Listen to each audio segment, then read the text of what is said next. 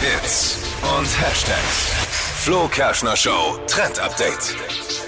Heiße, heiße, heiße Temperaturen stehen an diese Woche. Und äh, damit wir alle nicht zu sehr ins Schwitzen kommen, gibt's im Netz jetzt schon Tipps. Und zwar Lebensmittel, die, wenn man isst oder trinkt, eben man weniger schwitzt am Tag. Tatsächlich. Mhm. Und äh, ist auch super easy. Zum Beispiel zum Trinken Kokoswasser, klare Brühe oder einfach Mineralwasser. Das Oder ist klarer eigentlich Schnaps.